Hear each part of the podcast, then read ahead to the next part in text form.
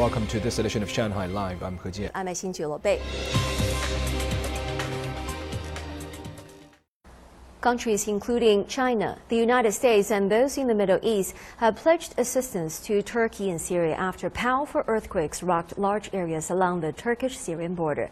Tang Xiaofan has more. UN Secretary General Antonio Guterres yesterday expressed condolences over quakes that hit Turkey and Syria. He also called for humanitarian aid at the start of a General Assembly meeting. The Secretary General sends his deepest condolences to the families of the victims and wishes a speedy recovery to the injured. The United Nations is fully committed to supporting the response. Our teams are on the ground assessing the needs and trying to provide assistance. Chinese Foreign Ministry spokesperson Mao Ning said today that the Chinese government has activated its emergency humanitarian aid mechanism. We will provide 40 million renminbi in emergency aid to Turkey first, including dispatching heavy urban rescue teams and medical teams, and providing relief materials urgently needed by the Turkish side.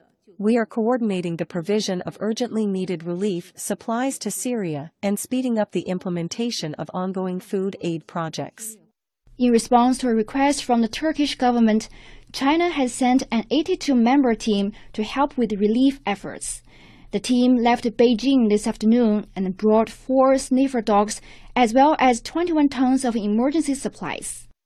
The Turkish government said 65 countries and regions have offered assistance, including Iran, Israel, and other Middle Eastern countries. The European Union has sent 10 rescue teams.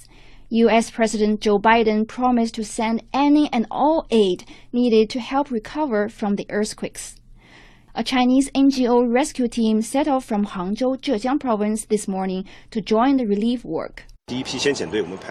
We have dispatched a team of eight.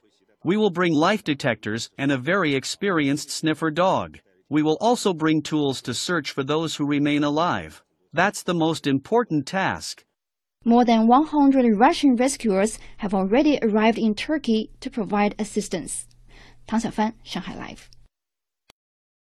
Online search giant Baidu's shares surged more than 15% in Hong Kong on Tuesday after the company said it will launch an artificial intelligence chatbot service named ErnieBot, which is being tested internally and likely to be released in March. The announcement comes after the popularity of ChatGPT has surged. Now Bay tells us more. ChatGPT was developed by US-based OpenAI and is a new AI chatbot tool that can generate human-like text based on input. It has an estimated 100 million monthly active users since debuting on November 30th, making it the fastest growing internet application in history. It has caused a sensation for its ability to write essays, poems, or program code on demand within seconds. Google said yesterday it will release a conversational chatbot named Bard. Experts said developing a Chinese language chatbot service is complicated. Chinese data started later than English, and the structure of Chinese is more difficult than English. Also, the volume of accumulated data in Chinese is less than that in English. As a result, there will be a gap between Baidu's ErnieBot and ChatGPT. Some also raise concerns that ChatGPT may trigger problems like cheating or plagiarism. Cities like New York and Los Angeles in the United States have already banned its use in classrooms and on school devices, as students can use it to do homework and other assignments. The U.S. journal Science announced it had banned the use of text from ChatGPT and Nature banned listing it as co-author.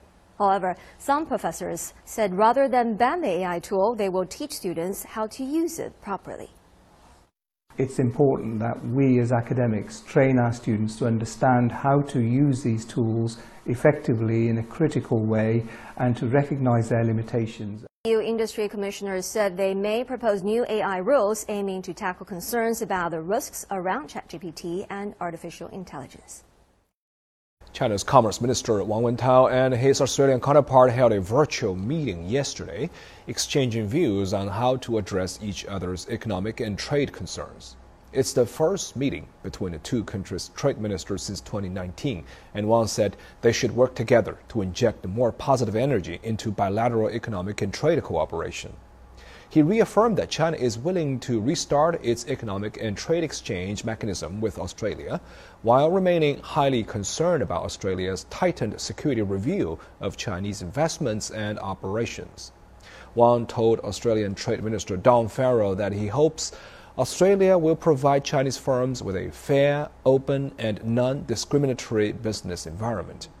Farrell noted the complementarity between Australia's economy and China's and reaffirmed that trade and investment are cornerstones of the bilateral relationship, as China is Australia's largest trading partner and an important source of investment.